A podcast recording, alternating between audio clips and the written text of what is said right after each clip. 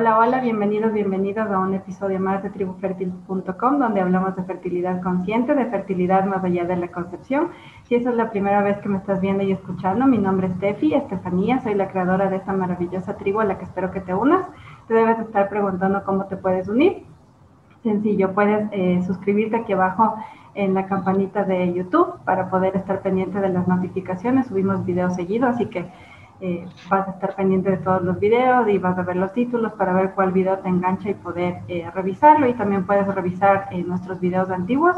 Tenemos ya más de 20 videos que seguramente te pueden interesar en este camino hacia la concepción, hacia el encuentro con tu fertilidad, hacia la, hacia la sanación, transformación y el renacimiento. así que te invito a que te quedes de este nuevo episodio.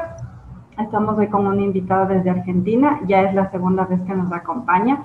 Eh, hablamos hace unos meses del proyecto Sentido. Eh, te voy a dejar también por aquí en alguna parte del video, debe salir el, el, el, video que ya grabamos con Laura hace unos meses y también aquí en la cajita de descripción para que lo revises porque seguramente es información que también va a resonar contigo luego de ver este episodio.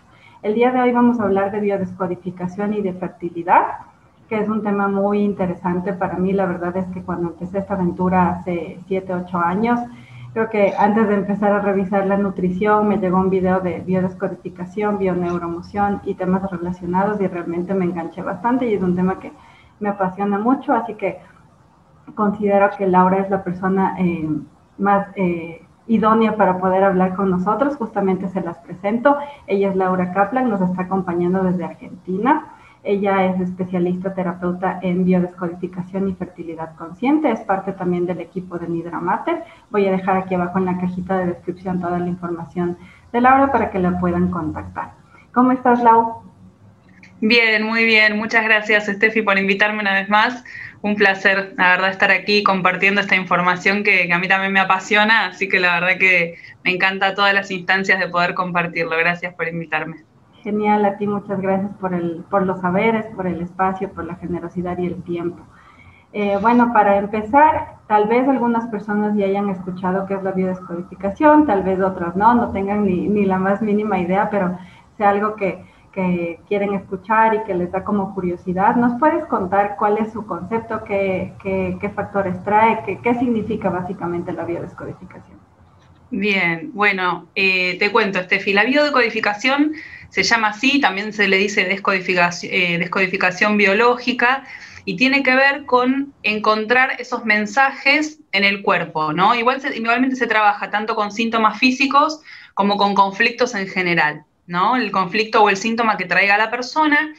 Lo que va a hacer la biodecodificación, que es una terapia breve, eh, al menos como yo la trabajo, no son más de cuatro sesiones, no son semanales, sino un poco más espaciadas, eh, pero lo que voy es que no es una terapia que se sostiene en el tiempo, sino que se va a trabajar un conflicto específico. Eh, y lo que vamos a hacer es encontrar el origen emocional de ese síntoma o de ese conflicto. ¿Qué quiere decir esto? Las emociones las sentimos en el cuerpo, ¿sí? O sea, son reacciones biológicas ante algo que nos sucede, ¿no? Puede ser algo que algo nos dé miedo, nos dé tristeza, nos dé rabia, y esas emociones solemos llevarlas al plano mental, a pensar lo que nos pasa, pero no a sentirlo en el cuerpo, ¿no? Entonces, esas emociones que no se expresan, por el motivo que sea, porque no podemos, porque no sabemos, porque nos enseñaron así, porque no hay una educación emocional eh, desde la infancia, se van bloqueando en el cuerpo y se van grabando como recursos de supervivencia. El cerebro las graba como reacciones que nos sirvieron para la supervivencia. ¿No? Por ejemplo, tuve una situación traumática y yo reaccioné con miedo y eso me, hizo sobrevivir. Entonces mi cerebro va a decir, bueno, con el miedo vos sobrevivís. Entonces, por más que después no me sirva ya esa emoción o esa reacción, mi cerebro la tiene registrada y la va a ir sacando en situaciones que le parezcan similares a esa, ¿no? Esto puede ser, digamos, la mayoría de, de estas cosas que se van programando pueden ser en la infancia, durante la gestación o heredadas del árbol familiar. ¿sí? Después vamos a hablar un poquito de eso. Pero la idea es que eh, esta información está registrada en nuestro cerebro, en nuestro inconsciente, ¿no? en la parte de nuestro cerebro que guarda toda esa información eh, para la supervivencia. Entonces, la biodecodificación lo que hace es encontrar ese origen emocional o, es, o esas cosas, digamos, en general es más de una cosa, y desprogramarlo. Es decir, eso que se programó, que se grabó, vamos a ir a contactar con eso, a contactar con esa emoción y poder desprogramarla significaría expresarla y reemplazarla por una emoción que nos sea útil para nuestro presente. ¿sí?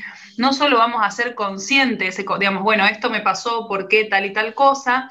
Hay veces que eso es suficiente, pero en general lo importante es poder desprogramarlo, es decir, eh, como sacar ese circuito neuronal, digamos, cambiar ese circuito para que no actuemos de la misma manera, para, para crear un nuevo circuito neuronal que nos permita actuar diferente. Así a grandes rasgos, eso sería la biodecodificación. Perfecto, creo que queda clarísimo y justamente creo que desde aquí va a empezar el tema de la curiosidad de cómo es que heredo cosas. O sea, a veces nosotros decimos, bueno, heredé el color de cabello de mi papá, los ojos de mi mamá, la altura de mi abuelo, etcétera. Y también a veces pensamos que por genética se heredan ciertas condiciones físicas también o predisposiciones para eh, digamos, desarrollar ciertas condiciones o patologías o síntomas, etcétera. Pero cuéntanos cómo desde la biodescodificación también este tema transgeneracional tiene como un impacto. Exacto. Esto, esto que vos decís es como parte de lo mismo, ¿no? Heredamos la información de nuestros ancestros a través del ADN, de nuestras células, de la información que llevamos en nuestro cuerpo, ¿sí? En nuestro cuerpo físico, en nuestro cuerpo emocional, nuestro cuerpo energético heredamos la información de nuestros ancestros, de hasta cuatro generaciones. ¿Por qué? Porque necesitamos esa información también para la supervivencia, así como un cachorro de un, no sé, un perro, un pájaro, quien sea, nace y tiene la información de cómo caminar, de cómo volar, qué alimento buscar, no nace en blanco y se le enseña todo, nosotros también tenemos un montón de información que heredamos de nuestros ancestros para la supervivencia. Un montón de esa información nos sirve para sobrevivir, porque ya sabemos y vamos aprendiendo en base a eso que traemos, pero hay un montón de información que imagínate, Steffi, cómo vivían nuestros abuelos, nuestros bisabuelos, ya no nos es útil, ¿no? O quizá vivió vivieron situaciones traumáticas con emociones de vergüenza, de humillación, y quizás eso ya no tiene nada que ver en nuestra vida, pero lo sentimos porque es una información que se guarda para la supervivencia de las generaciones siguientes. Entonces, no solo es ponerle luz a esas emociones, a eso que pasó para comprender, porque hay veces que son gente que ni siquiera conocimos, ¿no? No es que, bueno, soy igual a mi abuela porque me crié con ella, no, hay veces que es un bisabuelo que se murió antes que naciéramos, pero esa información está en nuestro inconsciente familiar. Entonces, eh, primero es reconocer, entender por qué, y después, de alguna forma simbólica, a través de algún ritual o de una visualización, hacerle entender al inconsciente que eso ya no es útil para nuestra supervivencia. Esa es la clave de cortar con esa herencia transgeneracional, ¿no? Vamos a, vamos a buscar una forma de que además de hacerlo consciente, se pueda cortar, ¿no? Como, bueno, y como, como son cuatro generaciones, no solo estamos sanando nosotras, sino cuatro generaciones hacia adelante, ¿no? Nuestros hijos, nietos, bisnietos, así que es, muy sanador trabajar con el árbol. Sí, qué lindo. ¿Y hay algunos otros factores que también, digamos, en tu acompañamiento en estas cuatro sesiones que nos comentas, em, tengan también que ver? Por ejemplo, eh, hablábamos del tema de las emociones, de que a veces nos reprimimos por la sociedad, por los mandatos, por lealtades, eh, por lo que nos han dicho, hemos escuchado. Pero ¿qué pasa también? Eh, bueno, ahorita hablabas del tema transgeneracional, pero ¿qué otros factores, digamos, también eh, buscas eh, en este acompañamiento? ¿Hay otras cosas, la propia historia o hay algunos otros factores que también la biodescodificación mira? Sí, mira, en general son estas tres cosas, como vos decías, la propia historia, en la que vamos a analizar lo que se llaman ciclos biológicos memorizados. Estos ciclos tienen como una, digamos, se marcan con los años en general. Por ejemplo, si yo tuve un conflicto grande a mis cuatro años, va a volver a suceder algo, no un conflicto similar, sino cómo yo me voy a sentir a mis ocho, a mis 16, a mis 32, al doble de la edad. Entonces en la sesión lo que vamos a hacer es hacia atrás, ¿no? Si yo tengo 40, voy a ir a mis 20, a mis 10, a mis 5, para encontrar ese evento programante, el conflicto inicial, ¿sí? Eso por un lado. También no siempre es al doble de la edad, puede ser, no sé, cada cuatro años, cada siete años, depende cómo ese cerebro haya grabado ese, ese evento de importancia. A veces encontramos que si la persona a los dos años de vida tuvo un evento, cada dos años hace algún síntoma, por ejemplo, ¿no? Entonces se graba, por eso se llama ciclo biológico memorizado, porque el cerebro lo saca cíclicamente, ¿sí? Después vamos a ver la gestación, cómo fue el embarazo cuando estábamos en el vientre materno, eso que hablábamos un poco la vez pasada en el proyecto sentido, ¿no? ¿Cuál es nuestro proyecto sentido? Eso es eh, de vital importancia y más, esto vamos a ir un poco cuando veamos los síntomas, pero te diría que en fertilidad es el, el 80-90% de, de las consultas trabajamos proyecto sentido porque justamente estamos proyectando ¿no? un nuevo ser y cómo nosotras fuimos proyectadas, qué pasó, qué rol tenemos en nuestra familia. Eso es muy importante en las sesiones de biodecodificación. Eh, en general siempre trabajamos con el proyecto sentido. Eh, y bueno, y por último, el transgeneracional, ¿no? Como estos tres factores, la historia, el proyecto sentido y el transgeneracional son las, las, tres factores que se van a ver y como, como pauta es desde cuándo, ¿no? Si yo tengo un síntoma, un conflicto, bueno, ¿desde cuándo te pasa? Si la persona me dice desde siempre, directamente me voy a ir al proyecto sentido y al árbol. Ahora, si es desde los 20, desde los 30, desde los 10, ya vamos a revisar la historia. Igual siempre revisamos un poco la historia personal, pero cuando alguien me dice que un conflicto lo tiene desde siempre, es porque nació con eso, ¿sí? Porque eso ya estaba en su información, ya sea desde la gestación o, o desde el árbol. ¿sí? Ok, perfecto, wow. Eh, interesante explorar esos tres factores, me parece, así que... Sí, es, es, como, es como hacer de detective, ¿viste? Está bueno. Hasta divertido.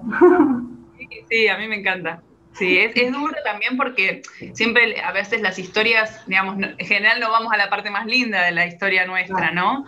Es meterse ahí en, en, en quizá las emociones más difíciles, pero bueno, también a mí como terapeuta me, encanta acompañar esos procesos, poder sostenerlos y, bueno, ver después cómo, van avanzando es muy lindo. Qué lindo, Laura, me, alegro mucho. Y justamente em, tú hablabas de una palabra que en biodescodificación se usa bastante, que es el tema del conflicto. Eh, ¿Cómo se expresan los conflictos? Eh, hablando a breves rasgos, porque obviamente cada, cada caso y cada historia es única, y justo antes de preparar eh, la estructura de este video que conversábamos contigo, que no podemos hablar muy específicamente porque obviamente cada transgeneracional, cada proyecto sentido, cada historia es única, como tú decías, que son los factores que se ven. Pero hay una palabra en biodescodificación que es justo esta del conflicto que se repite. ¿Cómo el cuerpo expresa el conflicto? Tiene distintas maneras de expresarlo, tal vez a través del crecimiento de de una masa desconocida que parece que apareció de la nada, de un día para otro, de mala suerte, por castigo divino, por a veces pensamos de tantas cosas, pero eh, más bien el cuerpo está como reparando algo. ¿Cómo funciona este tema del conflicto? Exactamente, creo que esta es la pregunta clave, Steffi, de la biodecodificación. Es lo que a mí más me gusta compartir cuando hablo de biodecodificación, porque a mí también me ayudó mucho a, comprender mi salud de otra forma, ¿no? Eh, y a veces eh, tenemos como mucho miedo a las enfermedades o al azar de esto, como vos decís, de por casualidad o aparece de la nada, ¿no? Y la biodecodificación nos da una explicación para eso que está pasando en el cuerpo, ¿sí? Eh, lo más importante a saber es que el cuerpo nunca se pone en nuestra contra. Siempre que hay un síntoma, ese síntoma está tratando de ayudarnos a resolver ese conflicto emocional. Desde la biodecodificación, todos los síntomas, hasta los accidentes, las fracturas, todos los síntomas tienen un origen emocional eh, y esto es lo que vamos a encontrar en la sesión. Y el síntoma lo que hace es ayudarme a resolver este conflicto. Por ejemplo, el, ejemplo que siempre doy y que es más fácil de entender porque es algo que nos pasa mucho es el tema digestivo. Eh, si yo tengo una gran noticia, una fea noticia, una mala noticia, y no lo estoy pudiendo digerir, porque muchas veces lo expresamos así, no, esto no lo puedo digerir, o tengo un trabajo y un jefe que no lo puedo, no lo trago, no lo, no, depende cómo lo diga, mi cuerpo me va a resolver eso, ¿no? Si yo estoy como una noticia grande y no la puedo digerir, mi cuerpo va a empezar a enviar más ácido al estómago para que yo pueda digerir. porque no distingue entre la comida y esa noticia. Digamos, eh, el inconsciente no distingue entre lo real y lo simbólico. Entonces es lo mismo si yo me comiera 10 kilos de carne a una gran mala noticia. Mi cuerpo va a reaccionar igual, va a empezar a generar más ácido para ayudarme a digerir. Ahora, cuando no hay comida, cuando no es una comida, ese ácido cae en el estómago vacío y empieza a generar acidez, gastritis, a largo plazo una úlcera, ¿no? Pero el cuerpo inicialmente nos estaba tratando de ayudar. Entonces, al entender qué es lo que no estamos digiriendo, podemos resolver ese conflicto y el síntoma desaparece, ¿sí? Lo mismo cuando hay un crecimiento de un tejido, como vos me preguntabas, en general vamos a ver qué órgano está afectado y qué función tiene ese órgano. Y, qué, y, qué, significa para mí en mi vida ese órgano, ¿no? Porque no es lo mismo si yo trabajo con mis manos y me lastimo las manos que si yo, no sé, trabajo con mi voz y me lastimo las manos, no es lo mismo. Si, si no me permite trabajar, si no me permite cuidar a alguien, digamos que también voy a ver qué me impide ese síntoma, qué me permite ese síntoma, ¿no? Por eso yo te decía que es muy particular, porque a cada persona eh, un síntoma, por ejemplo, en el útero le puede significar diferentes cosas, su sexualidad, su reproducción, su maternidad, su rol como hijo, como, como hija, ¿sí? Ah. Eh, entonces, cuando hay un crecimiento de un tejido, ah, vuelvo, vuelvo a esto, vamos a ver qué tejido está afectado y qué función tiene ese tejido, porque en general lo que trata de hacer el cuerpo es, necesito más de este órgano. Un, síntoma que, es muy frecuente, los tumores en las mamas, cuando hay un tumor en las mamas, uno de los conflictos más frecuentes es que yo siento que tengo que nutrir a un montón de personas. Tengo a eh, mis padres a cargo o tengo un montón de gente a cargo en el trabajo. Y yo siento que si yo no estoy, esas personas se mueren de hambre, por ejemplo, ¿no? Em, o, o, no pueden estar. Como que tengo, me siento responsable por esas personas. Y el tejido mamario es el que va a alimentar o a nutrir en el cuerpo. No importa que yo no les vaya realmente a, amamantar a esas personas. Mi cuerpo lee, vos tenés que nutrir, tenés que sostener, tenés que sostener a estas personas. Te voy a ayudar, dice el cuerpo, generando más tejido mamario. Entonces empieza a crecer ese tejido mamario, ¿no? ¿Qué pasa? Hay veces que eso pasa en el cuerpo sin que nos demos cuenta. Cuando nosotras vamos a hacernos un chequeo y aparece este tejido, si, el conflicto sigue estando activo, van, a, encontrar que ese tejido sigue creciendo. Y ahí es cuando van a diagnosticar un cáncer o un tejido o un tumor maligno, como le dice la medicina, ¿no? Eh, si ese conflicto ya se resolvió, puede que ese tejido esté encapsulado o no esté creciendo. Ahí es cuando la medicina va a decir, esto no es un problema para el cuerpo, lo dejamos ahí o lo retiramos, pero no hay peligro, ¿sí? La diferencia desde la biodecodificación es si el conflicto todavía está sucediendo y el cuerpo siente que sigue necesitando más tejido, o si ese conflicto ya se resolvió. Eh, ¿Se entiende hasta ahora, Steffi? No sé si... no, más bien me quedé pensando porque empecé como a, a, maquinar en mi cabeza algunas cosas de salud que me pasaban, entonces me hacía como mucha resonancia lo que lo que estabas diciendo, entonces creo que a muchas personas les va a pasar lo que me estaba pasando en este momento a mí escuchándote. Claro, porque la medicina lo que te dice es, tus células se volvieron locas, se están reproduciendo por doquier y hay que eliminar ese tejido a toda costa y, no. O sea, si lo eliminamos, suponete que, a ver, siempre hago el paréntesis, no es que no vamos a ir al médico ni vamos a hacer, sino poder comprender que nuestro cuerpo no está en nuestra contra. Lo mismo con una enfermedad autoinmune. O sea, mi cuerpo no se está poniendo en mi contra. ¿sí? O sea, mi cuerpo lo que está haciendo es defendiéndome de algo. Después tengo que entender por qué y para qué, ¿sí? Eh, entonces, si yo elimino ese tejido de más, ¿no? O directamente saco el órgano, hay veces que hay eh, un tumor en alguna parte y para proteger, para que no se siga expandiendo, retiran el órgano, ¿no? ¿Qué pasa? Eso fue una señal de algo. Si yo no resuelvo el conflicto, mi cuerpo lo va a empezar a manifestar en otro lado. Entonces después dicen metástasis, pero no, en realidad es que el conflicto no se resolvió. O lo mismo, eh, bueno, las metástasis son, esto es muy, muy importante, eh, lo que se llama un conflicto de diagnóstico, porque cuando yo voy al médico y me dicen tenés un tumor, tenés cáncer, que son palabras muy fuertes, eso me genera un nuevo conflicto, ¿no? Entonces puede que eso me genere otro síntoma que muchas veces son metástasis del, tumor. Porque si yo siento que me voy a morir, mi pulmón va a tratar de hacerse más grande, va a crecer el tejido pulmonario, ¿no?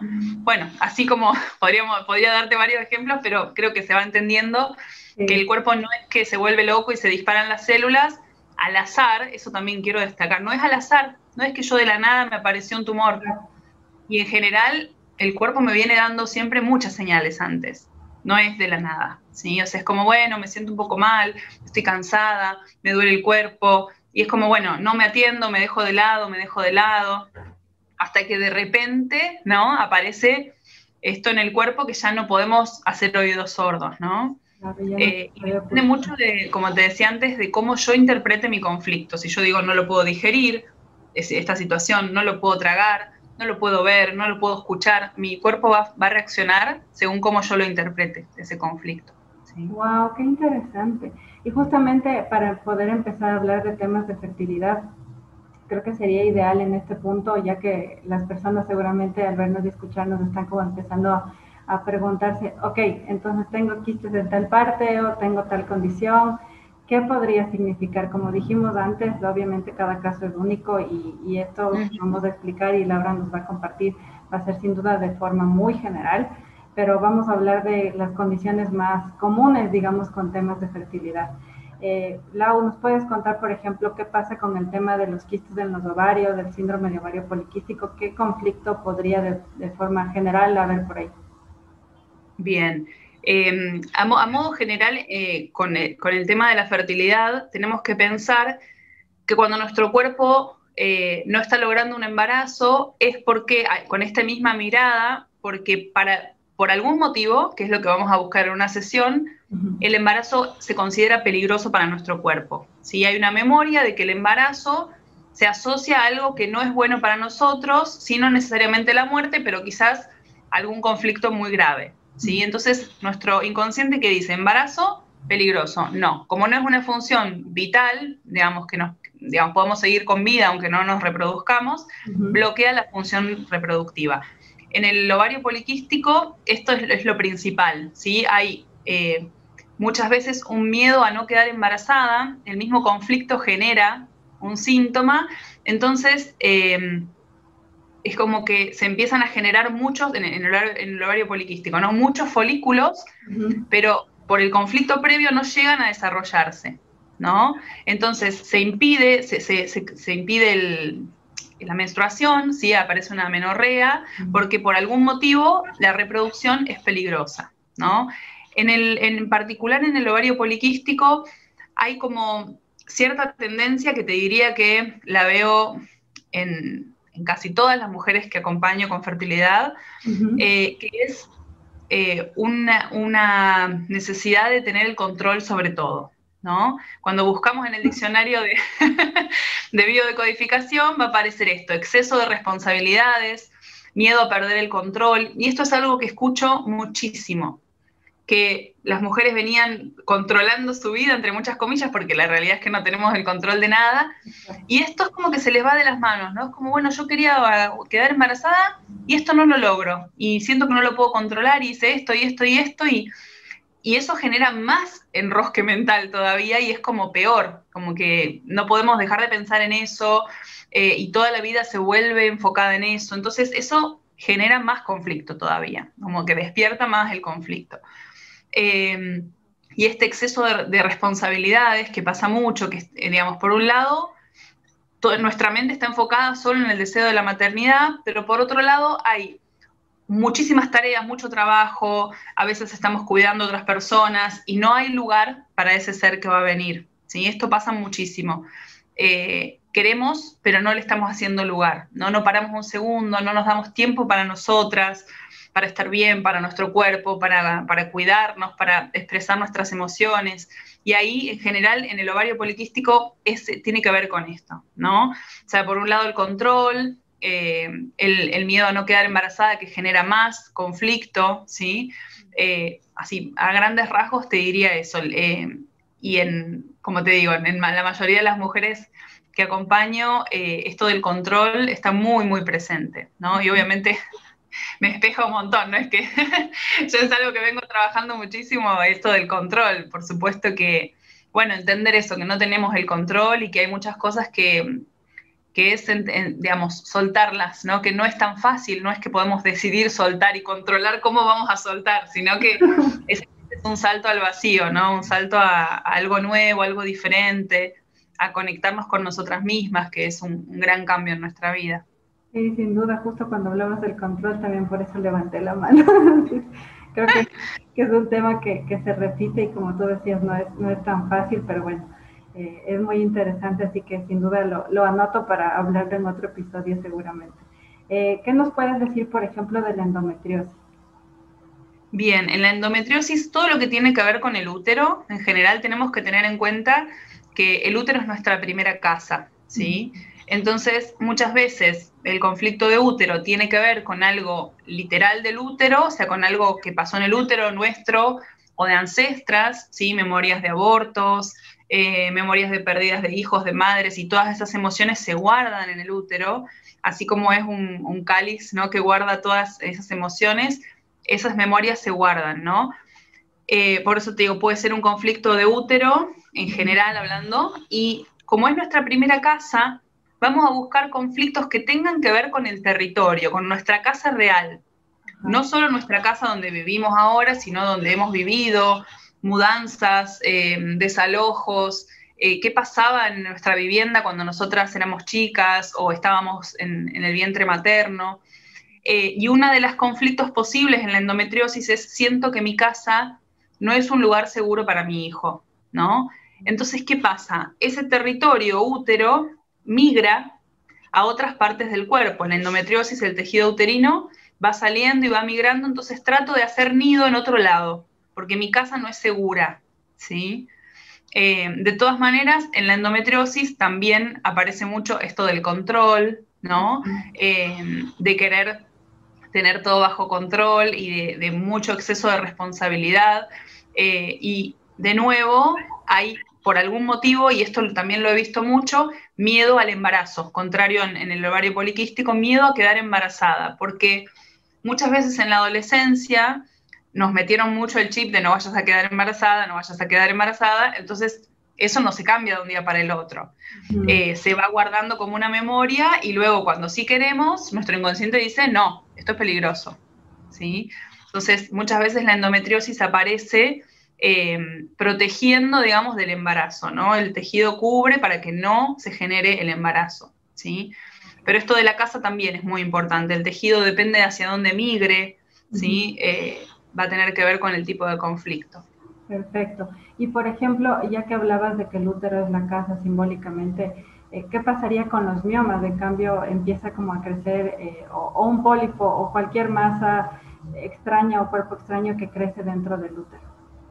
Bien, en, particular los miomas muchas veces tienen que ver con sustituir a un bebé, ¿sí? A un hijo, que puede ser nuestro, como digo, o de ancestras. Cuando hay un deseo muy fuerte de maternar, nuestro cuerpo nos resuelve llenando el útero con un tejido, ¿sí? Justamente a veces es un tejido que no permite la, concepción, pero nuestro cuerpo lo que hace es sustituir a ese hijo o nuestro que, deseamos, o un hijo que perdimos, o un, embarazo que no prosperó, nuestro o antiguo, ¿no? De madre, abuela, bisabuela, vamos a, tener que ver ahí en la historia si hubo una pérdida de un hijo, que el hijo, ojo, no siempre es real, puede ser un, hijo proyecto, un negocio, un, algo que nosotras creamos, también puede ser un hijo para nuestro cuerpo, ¿sí? porque nace de nuestra creatividad.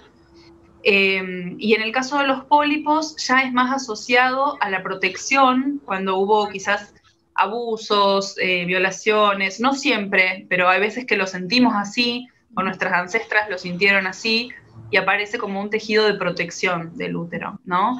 siempre igual en, todo lo que es los órganos sexuales vamos a, ver si hubo este, este tipo de, digamos, de conflictos como abusos o, bueno, violaciones o, a veces mismo dentro de la pareja, ¿no? Cómo lo sintió eh, nuestra madre, nuestra abuela, eh, porque a veces, bueno, dice, no, violaciones o abusos no hubo, pero eh, antes no se decía, no, se, no, se, digamos, no se nombraban estas cosas dentro de la pareja como tal. Entonces hay que ir un poquito más finito porque a veces que memorias de, violencia sexual eh, también generan tejidos o, síntomas en nuestros órganos sexuales. Ah, ok, perfecto.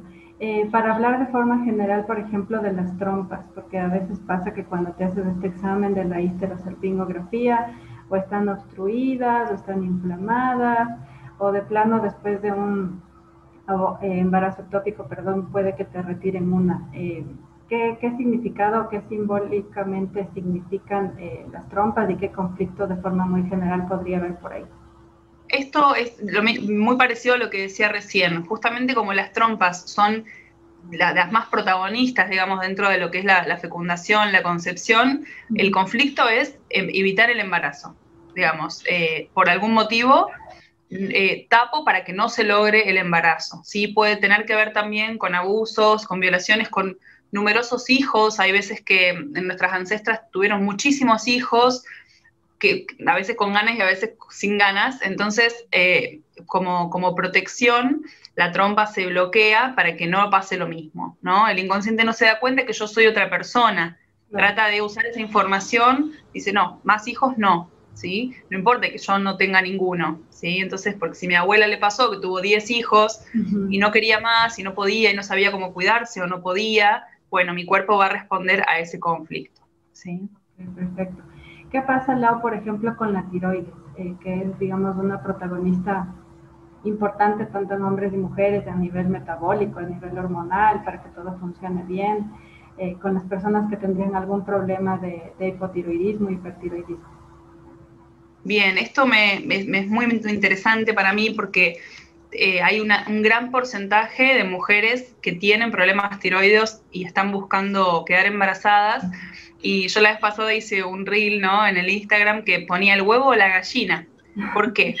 Porque la tiroides es el reloj del cuerpo, es quien va a regular los ritmos corporales, ¿sí? El día, la noche, los meses, las hormonas, qué hormona tiene que salir en tal momento. Entonces, simbólicamente es como un reloj.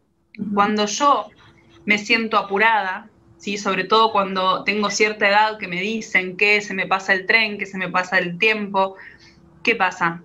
Cuando mi reloj va a empezar a acelerarse o a lentificarse, depende cómo yo lo interprete. Si quiero que el tiempo pase más rápido para tener ese hijo o quiero que el tiempo pase más lento. Cada persona lo, interpreta en su inconsciente diferente.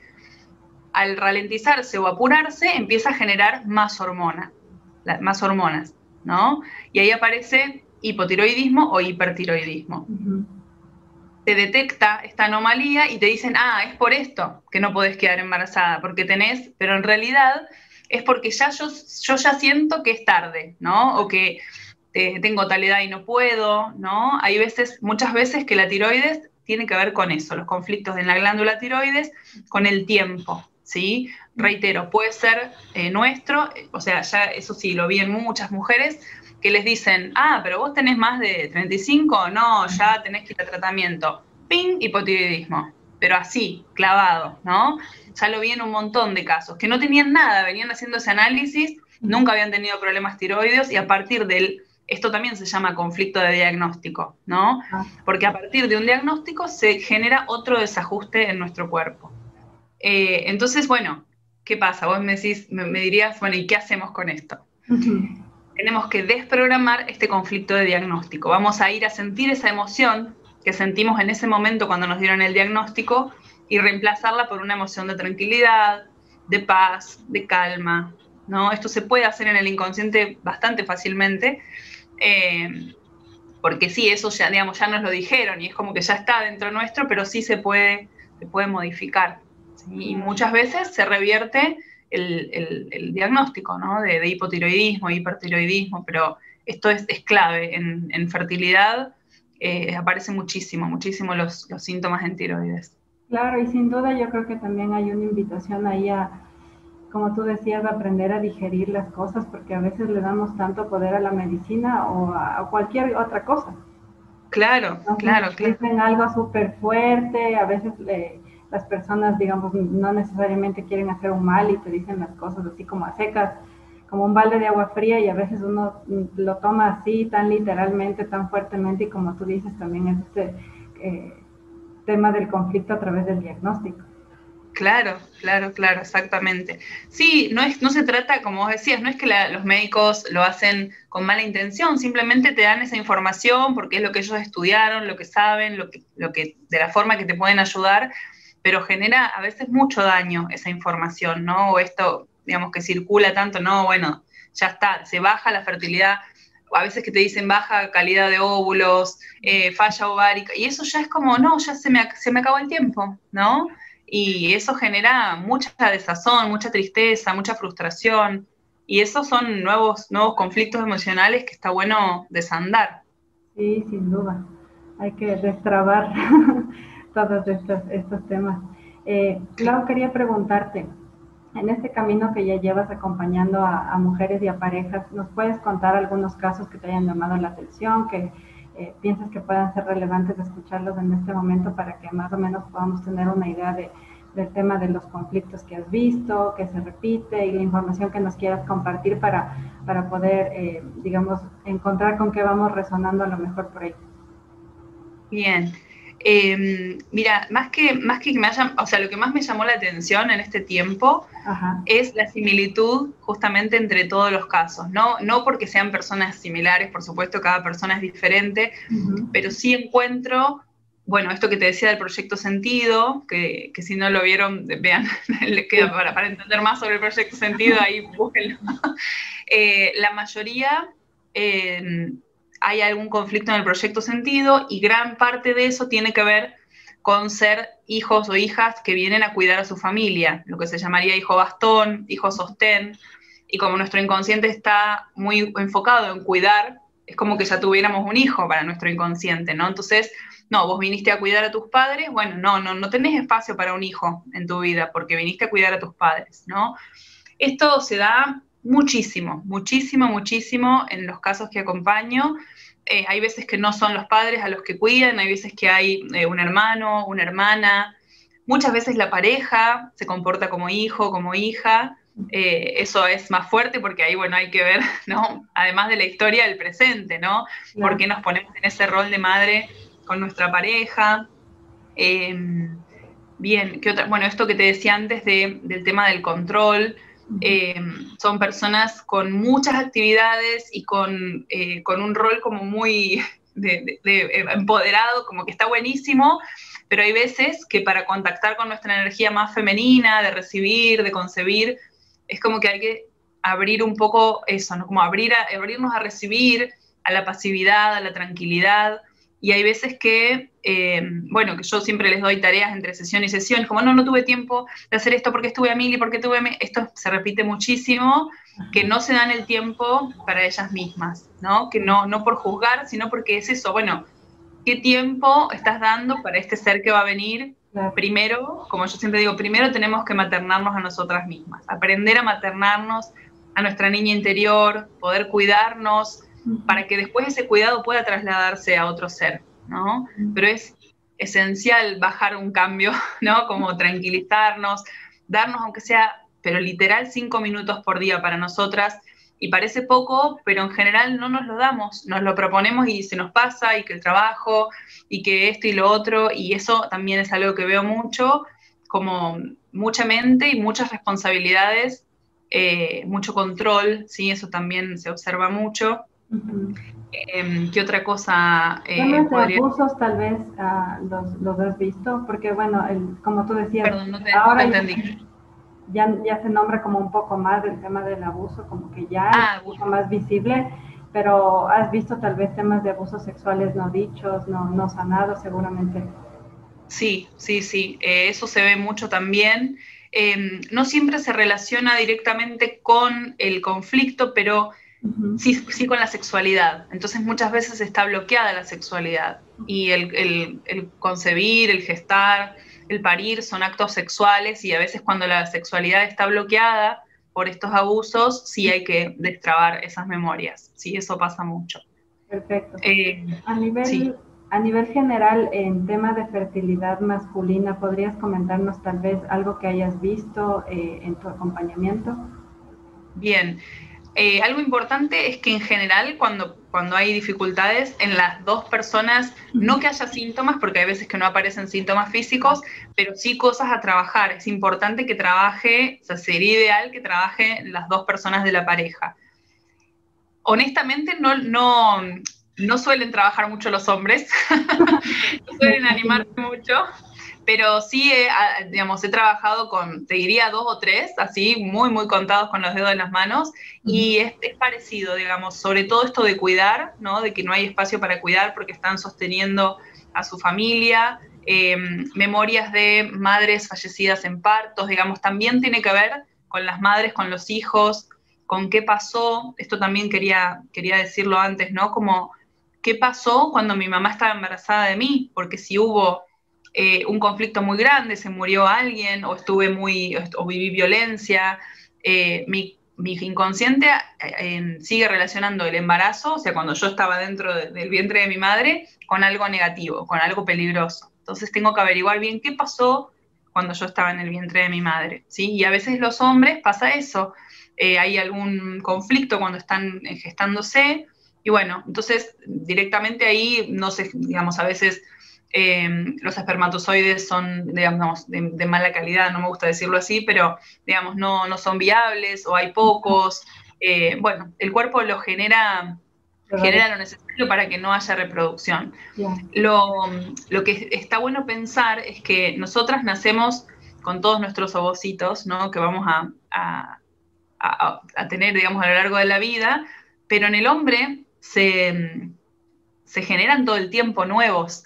Entonces es más fácil reparar eso, ¿no? Como que, bueno, cuando se destraba el conflicto, bueno, ya el esperma empieza a cambiar su calidad instantáneamente, digamos. Entonces no es que porque una vez en un espermograma salió determinado resultado, eso va a ser así para siempre. Eso es muy importante, ¿no? Se puede cambiar, se puede cambiar, el, el cuerpo se repara todo el tiempo a sí mismo, nosotras también.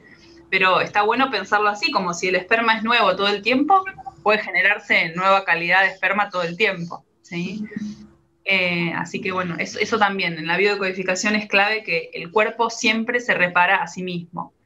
Tenemos que tener la energía para hacerlo, pero no hay nada que sea incurable, no hay nada que sea para siempre, ¿sí? No hay nada que... Entonces, si le damos el espacio, el tiempo, eh, resolvemos el conflicto, el cuerpo puede repararse. Eso es, es muy importante, me gusta comunicarlo porque hay veces que pensamos que no, que necesitamos una ayuda externa, que nos pongan, que nos saquen, que nos corten y a veces que es simplemente eh, propiciar las condiciones para que el cuerpo pueda sanarse. Claro, y escuchar al cuerpo, porque como tú decías al principio, como que pensamos que el cuerpo hace las cosas así como por mala suerte, por el azar, por lo que sea, pero no le escuchamos, le tapamos, le callamos y después la bomba crece y explota después como exacto, exacto. Más, más, más fuerte. Justamente me encanta el nombre que tiene tu, cuenta de Instagram que se llama Confía en tu naturaleza. Y de ahí quería partir para preguntarte, o más bien para que nos, puedas, como lo has venido haciendo a lo largo de este, este episodio, eh, darnos, digamos, una luz al final del túnel eh, de, lo que pasa con el cuerpo y de que confiemos en que nuestro cuerpo de alguna forma está, nos está ayudando, nos está reparando, nos está dando un mensaje para poderlo escuchar, para podernos abrir, cómo, cómo hacerlo ahora con, con esos síntomas cuando llegan, con esas condiciones que como tú decías parece que nunca se fueran a ir, pero cómo hacer como para escuchar al cuerpo, amigarnos, poder entender esta es la naturaleza y confiar en la naturaleza de nuestro cuerpo, en la naturaleza de las cosas que nos están pasando. Tal cual, tal cual. Sí, em, esto creo que es clave, volver a confiar en el cuerpo. Eh, en, todo lo que vengo estudiando, leyendo, aplicando, me, apasiona esto de, entender que nuestro cuerpo es muy sabio, ¿no? Y que tendemos, como vos decías antes, Steffi, a entregarle nuestro poder a la medicina, incluso a veces a, un terapeuta, ¿no? no tiene por qué ser un médico, ¿no? Pero bueno, resolveme este conflicto. Y en realidad siempre la respuesta la tenemos, a veces necesitamos un acompañamiento para, para ir viendo por dónde, pero eh, lo importante, como decía antes, es que nuestro cuerpo nunca está en nuestra contra, siempre nos está ayudando, siempre hay una razón de eso que está ahí, no, no está en vano ni por azar, y empezar a, primero, volver a conectar con nuestra intuición, con eso que saben, porque muchas veces muchas mujeres me dicen, yo la verdad que no tenía ganas de hacer esto, no tenía ganas de operarme, no tenía ganas de tomar esta medicación, pero bueno, me dijeron y lo hice igual. Bueno, primero es empezar a respetar nuestra intuición. No digo que, bueno, que dejemos todo de lado de lo que nos dicen, sino, bueno, a ver si esto me hace ruido por algún lado, darme la oportunidad de escuchar qué me está diciendo mi cuerpo. Hay formas de comunicarme con mi cuerpo.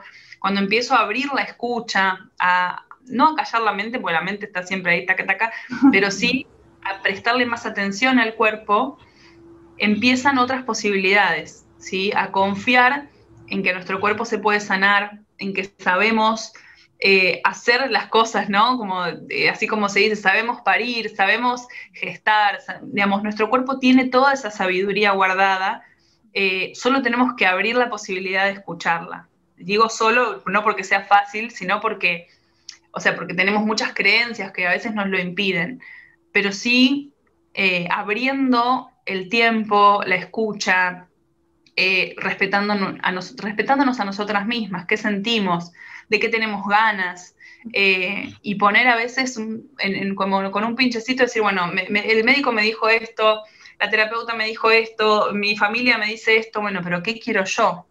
Eso creo que es la primera pregunta que nos tenemos que hacer, ¿qué quiero yo? Porque a veces que me ha pasado de que en una sesión que venían por fertilidad, se daban cuenta que ni siquiera querían ser madres, ¿no? Y no a nivel inconsciente, a nivel muy consciente, pero no, mi marido me decía, bueno, yo le dije, ¿no? Como, ya fue, vamos. Y a veces el cuerpo sabe que no queremos, o sea, el cuerpo es mucho más sabio. Entonces no lo logra porque sabe que, que, verdaderamente no hay un deseo, ¿no? Y muchas veces es un mandato de nuestra familia, de la sociedad, y hay veces que ni siquiera está el deseo. No digo que sea el caso general, pero me ha pasado de, acompañar personas que se terminan dando cuenta que, que, no, que no querían. Y ahí de nuevo, poder volver a elegir si voy, bueno, voy a elegir hacerlo igual a costa mío o voy a elegir, bueno, qué quiero verdaderamente, porque eso es una posibilidad. Cuando tengo la información, poder elegir de nuevo, ¿no? ¿Qué voy a hacer? Bueno, ahora sé que mi cuerpo no está en mi contra, voy a elegir meterme profundo y tratar de resolver este conflicto o voy a seguir eligiendo que otro decida por mí? Es válido, no está ni bien ni mal, pero tener la información y poder saberlo me parece que es un montón, ¿no? Saber que nuestro cuerpo está siempre a favor nuestro es una información que para mí es, vital, que la conozcamos todas, todos, entonces, eh, y empezar a escucharlo. ¿Cómo escucharlo? Cada persona tendrá su, su herramienta, eh, pero el, tiempo, el lugar, o sea, hacerse ese tiempo y ese espacio es lo primero, ¿no? De la forma que cada uno sienta y, quiera. Qué lindo, qué lindo escucharte, muchas gracias Lau. Creo que son palabras reconfortantes porque sí, sin duda, eh, a veces esperamos que los demás nos digan qué hacer y como tú dices, capaz después te das cuenta que no era lo que tú querías y es legítimo y no está bien ni está mal como tú decías, pero, pero hacerlo de forma más consciente creo que sin duda es bien limpiador. Sí, sí, este, no, ir en automático, sacarnos el piloto automático, eso es, es muy importante, ¿no? Porque hay veces que no sabemos sentir el cuerpo, no sabemos contactar con la emoción, qué, nos pasa cuando estamos tristes, cuando estamos enojadas. Em, tengo un taller gratuito en mi Instagram que es para aprender a reconocer las emociones en el cuerpo. Eh, se llama Cómo transitar las emociones en la preconcepción.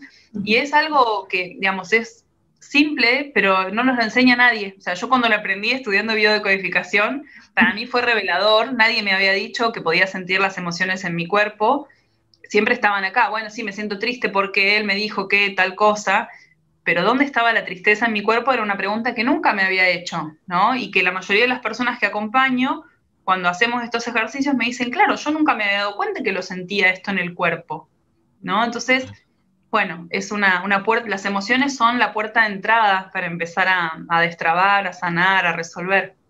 Wow, qué lindo. Les voy a poner justo aquí abajo en la cajita de descripción la cuenta de Lau para que vayan corriendo a ver este taller gratuito. Y justamente cuéntanos, Lau, qué estás haciendo eh, por esta semana, si tienes talleres pronto, que, cómo te pueden contactar para el tema del acompañamiento.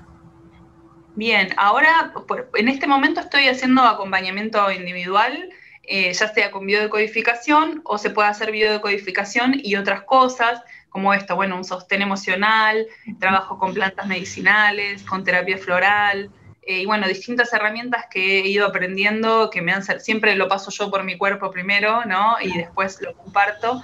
Eh, por ahora, bueno, es eso, he dado algunos talleres grupales, en este momento no, no, no, estoy abriendo ninguno. Eh, sí estoy guiando el círculo de mujeres de Nidra Mater, que es online, en la comunidad de Nidra Mater.